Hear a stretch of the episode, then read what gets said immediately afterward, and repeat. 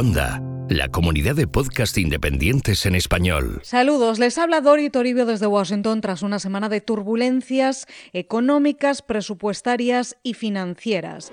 Señoras y señores pasajeros, les habla la zafata. Lamentamos las molestias que les hayan causado los movimientos del avión. Y no todas han llegado a ser grandes titulares. Por eso es importante recopilarlo y resumirlo todo, porque Estados Unidos es la primera economía del mundo, las turbulencias importan y no todas tienen una causa clara. Ello ha sido debido a las bolsas de aire, pero no existe motivo de alarma. Esperamos que disfruten del resto de su viaje. La Casa Blanca hasta ahora se ha atribuido rápidamente todos los éxitos económicos del último año, pero en cuanto las cosas han empezado a complicarse un poco en Wall Street, silencio. Por cierto, ¿hay alguien entre ustedes que sepa pilotar un avión? Lo contamos aquí, en la semana número 55 de Donald Trump, en la Casa Blanca. Los hilos de Washington. Con Dori Toribio. La semana arrancó con dos focos. El primero, Wall Street. Money, money, money.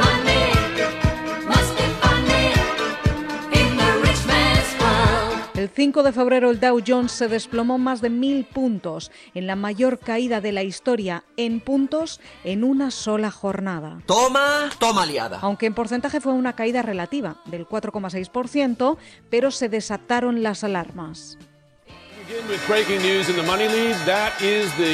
Bell at the New York Stock Exchange there as the market comes to a close, plunging at latest count more than 1,100 points. At worst, during the day, it was down some 1,500 points. The Dow's worst week now in more than two years. I La cosa se complicó con un segundo desplome de más de mil puntos al final de la semana, lo que confirmó un periodo de corrección del mercado después de años de tendencia alcista. Todo lo que sube baja. Esto ocurre cuando los descensos son de más de un 10% en relación a los niveles máximos, Eso suena muy complicado. lo que no es nuevo, ha ocurrido otras veces, pero sí despierta preocupación y pánico en algunos.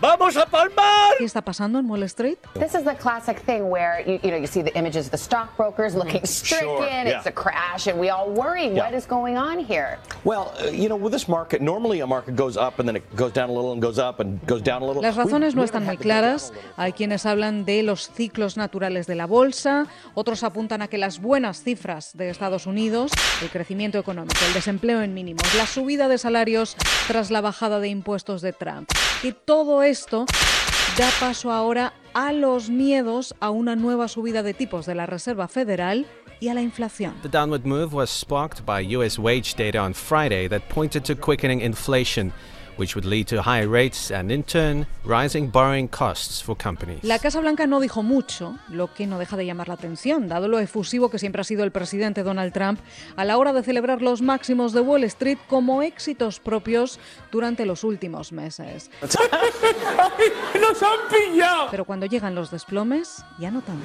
Instead of being up almost 50%, the stock market is up since my election almost 50%.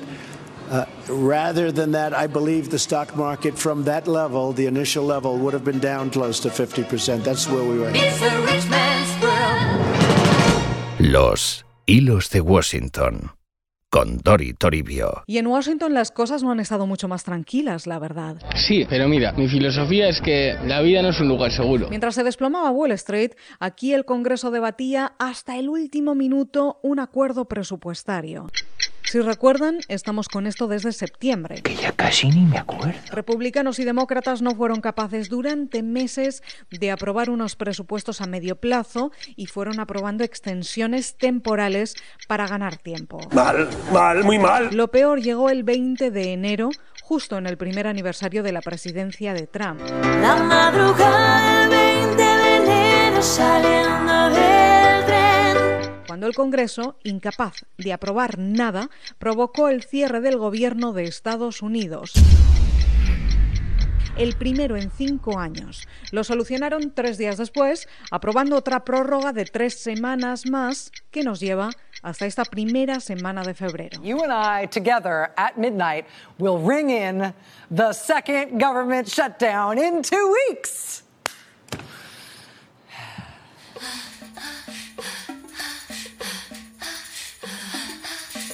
Y así, con donuts y resoplando, como decía la periodista Rachel Maddow, pasó Washington la noche del 8 de febrero, abocados a un segundo cierre de gobierno en menos de un mes.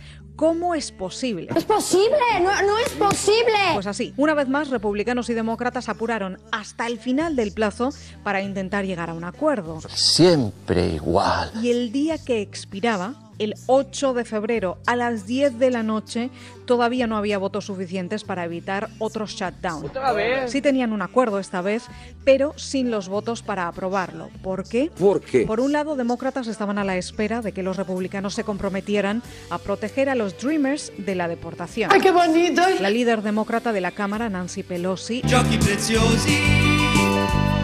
en protesta, habló durante ocho horas seguidas en defensa de los Dreamers. I just got word that the House historian confirms you have now set the record for the longest continuous speech in the House since at least 1909. Se convirtió en el discurso más largo de la historia de la Cámara, donde el filibusterismo no es frecuente como en el Senado. Pero Pelosi aprovechó que ya tiene turno de palabra ilimitado, como líder de su grupo parlamentario, y aguantó ahí ocho horas. Dijo que hablaría hasta que el presidente del Congreso, el republicano Paul Ryan, diera su palabra de que habría un debate migratorio, sin intención de dar un paso atrás. I had no intention of yielding back, Mr. Speaker. The, the gentlewoman is free to consult with leadership. Pero Ryan acabó dándole largas. Los republicanos del Senado sí se comprometieron, pero los de la Cámara de Representantes no tanto. Hay que ver, menudo lío. Porque además allí tenían otra batalla con el sector ultraconservador, el Freedom Caucus. ¿Cómo ha dicho usted? Porque esta propuesta presupuestaria dispara el gasto público y aumenta el déficit.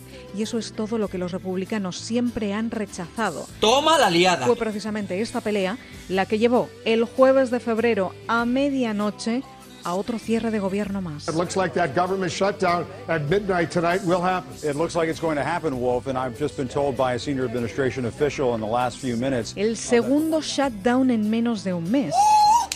Y si la culpa de enero se echó a los demócratas por negarse a aprobar nada sin un acuerdo previo de inmigración, ahora la culpa tenía nombres y apellidos republicanos. El senador Rand Paul, que tomó la palabra al anochecer y dijo que no estaba de acuerdo con el plan presupuestario porque dispara el gasto y llamó a sus compañeros hipócritas, así para empezar. If you were against President Obama's deficits and now you're for the Republican deficits, isn't that the very definition of hypocrisy? Dijo que su voto era no y solo su voto forzó al cierre de gobierno. ¿Por qué los congresistas y senadores apuraron tanto para llegar a un acuerdo? Hasta el mismo jueves por la tarde que las reglas del Senado obligan a votar a la una de la madrugada ¿Por qué? por una cuestión de procedimiento. Pero para adelantar el voto y evitar el shutdown a medianoche, hacía falta el voto de todos los senadores, todos. Pero como Rand Paul dijo que no, pues se cerró el gobierno.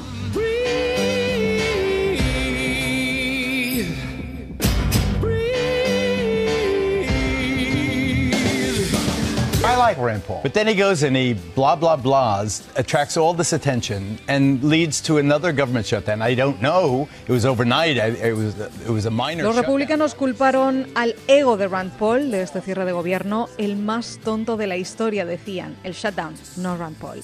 El Congreso tuvo que trabajar toda la noche para arreglar el drama. Esperaron a la una de la madrugada, el Senado votó, aprobó el plan, después pasó a la Cámara de Representantes. Entre bostezos también votaron a las 5 de la madrugada y también aprobaron el plan, finalmente con los votos suficientes. On this vote, the yeas are 240, the nays are 186. The motion is adopted without objection. The motion reconsider is laid upon the table. 240 votos a favor y 186 en contra, suficiente para aprobar el presupuesto, pero con nadie contento, porque todo este drama innecesario, una vez más, deja de relieve la disfuncionalidad del Congreso de Estados Unidos. after a brief shutdown went into effect for the second time in two weeks. All of it because of Republican Senator Rand Paul using a Senate procedure preventing the deal from passing Thursday ahead of the deadline. Washington's completely broken. We are. Y además, otra vez de manera temporal. ¿Otra vez? Este plan aprobado solo financia el gobierno hasta el 23 de marzo. Es la quinta prórroga desde septiembre. ¡Esto es un desmadre! Eso sí, el plan de casi 400.000 millones de dólares incluye otras medidas a largo plazo muy consistentes que muchos aplauden, republicanos y demócratas. Por ejemplo, se aumenta el límite del endeudamiento del gobierno para evitar más dramas por el techo de la deuda. También se incrementa considerablemente las partidas de gasto al Pentágono, de varias agencias domésticas y programas sociales, de la cobertura médica infantil y se concede casi 90.000 millones de dólares en ayudas para desastres naturales, para Puerto Rico, Houston o Florida tras los huracanes. Pero finalmente, la inmigración no se arregla y ahora tienen que seguir negociándolo, con una carta imprevisible que es la del presidente de Estados Unidos y un culebrón en la Casa Blanca, pero eso ya se lo cuento la semana que viene, aquí, en los hilos de Washington. Hasta entonces, que pasen ustedes una estupenda semana.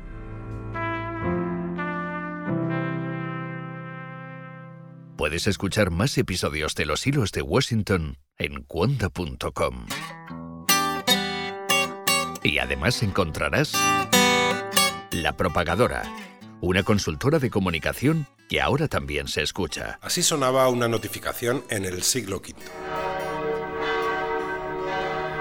Hoy las notificaciones vibran en tu móvil, suenan en cualquier dispositivo, te asaltan cada vez que levantas la vista, constantemente. Acaban de hacerlo. Bienvenidos a La Propagadora, una consultora de comunicación que también se escucha. Con Chema Valenzuela. Descubre nuevos podcasts en cuonda.com, la comunidad de podcast independientes en español.